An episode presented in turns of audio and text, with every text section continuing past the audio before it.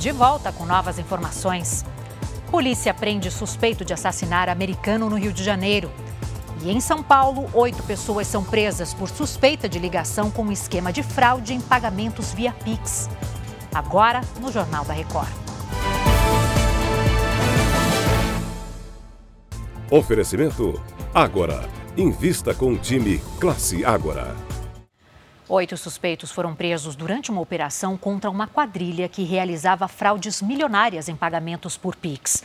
Leandro Estoliar está em São Paulo e acompanha esse caso. Oi, Leandro, boa tarde. Oi, Adriana, boa tarde para você. A investigação foi feita pela Polícia do Distrito Federal e contou com o apoio de agentes da Polícia de São Paulo e de outros oito estados.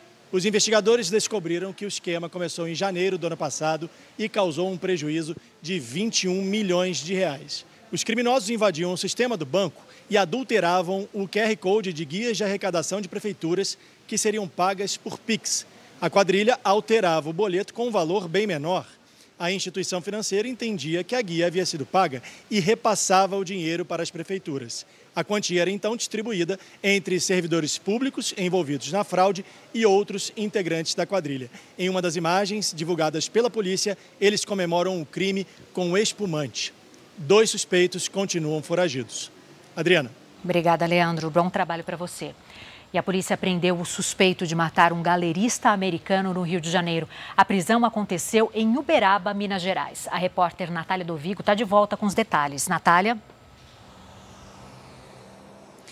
Olá, Adriana. O suspeito é o cubano Alejandro Triana Treves, de 30 anos. Os policiais rodoviários federais abordaram o homem e confirmaram que havia um mandado de prisão expedido contra ele pelo Tribunal de Justiça do Rio. O estrangeiro foi levado para a delegacia de Uberaba. Os policiais encontraram com o suspeito 3 mil dólares. Câmeras de segurança mostraram que ele rondou a casa do americano Brent Sikema por 14 horas antes do crime. As imagens também registraram o cubano por 14 minutos na casa. Os investigadores acreditam que o galerista tenha sido vítima de roubo seguido de morte. Volto com você, Adriana. Tá certo, Natália. Agora sim, obrigada pelas suas informações e ótimo trabalho para você. A imprensa francesa revelou hoje que o Ministério da Economia do país foi alvo de buscas em um processo que investiga a transferência de Neymar para o PSG. A Justiça da França apura se o Paris Saint-Germain teve vantagens fiscais na transação. Um diretor do clube e dois políticos franceses são suspeitos de negociarem os benefícios.